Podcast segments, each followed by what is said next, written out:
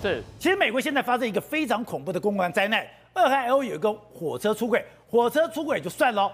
第一个人讲的，你出轨有浓烟大火，然后这些浓烟大火都有剧毒。对，我们看一下这画面，这个画面就是火车出轨，还有一百五十节，结果呢，因为刹车系统失灵，后面堆积上去之后呢，惊天巨响，嘣，爆炸之后呢，他觉得哇。这个火怎么烧了两天两夜啊？除了这熊熊两天两夜，两天两夜，然后熊熊大火之外呢，你更可怕的是，你看上面上面的云，天空上面的云呢，其实是有有毒物质的，有毒物质的云才会变得这么浓密，然后又这么这么浓黑，而且各种颜色，对，各种颜色。然后呢，这烧完之后呢，其实附近呢有一个东巴基斯坦，大概是有五百户的人家，五百户的人家现在说，呃，政府跟他们讲说，你们不用担心，我们检测过了，虽然有一些有毒的物质，但是呢，我们来。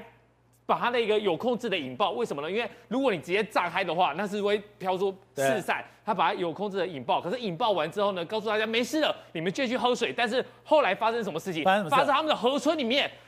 竟然三千五百只的鱼全部翻肚死亡，鱼大量死亡，鱼大量死亡，而且这地方距离东巴基斯坦翻覆的地点大概多久？大概还有十二公里，所以呢，等于说它的有毒物质散发的非常的遥远。你说这个车厢里面都是有毒物质，对，里面有氯乙烯、有光气、有乙二醇单单丁醚，哎。什么都有，对，这些东西最可怕的东西最多的，它载的最多的就是氯乙烯。氯乙烯，因为那间公司呢，其实全美是氯乙烯，是全球就氯乙烯这个美国是最大最大的供应商，所以呢，它这里面的话，你要做的塑胶行业里面都有这个东西。另外，一丁烯呢，一丁烯到的话，你就会导致昏迷的。所以呢，他们说，你们政府都跟我说没关系，但是我们的鱼，我们河川里面的鱼都死光了。他们说，小朋友的眼睛哦，不是红而已哦，不像兔子红而已，像是。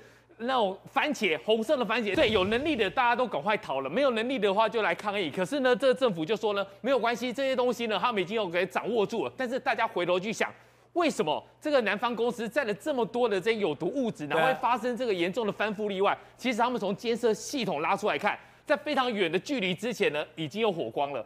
这个火库是什么意思呢？这个就是他在这个刹刹车系统有问题的时候呢，他在塞勒姆这个地方，他已经被拍到有火光。火光是什么意思？你火车行进的时候，当你的车轮轴是扭曲变形的时候，摩擦，那你就是硬碰硬摩擦嘛。就这个画面，这个画面就直接摩擦出来了嘛。可是呢，因为他们要为了赶时间，他们要把它准时没有停车，没有停车，要继续走了多久？走了二十英里，大概五四五十公里的情况之下，最后最后整个翻车过去。到目前为止，政府还跟我们讲没有问题，但是呢，他们这些小镇的居民说呢，能逃的都逃，如果不能逃的，就只能在这边跟小镇共生死。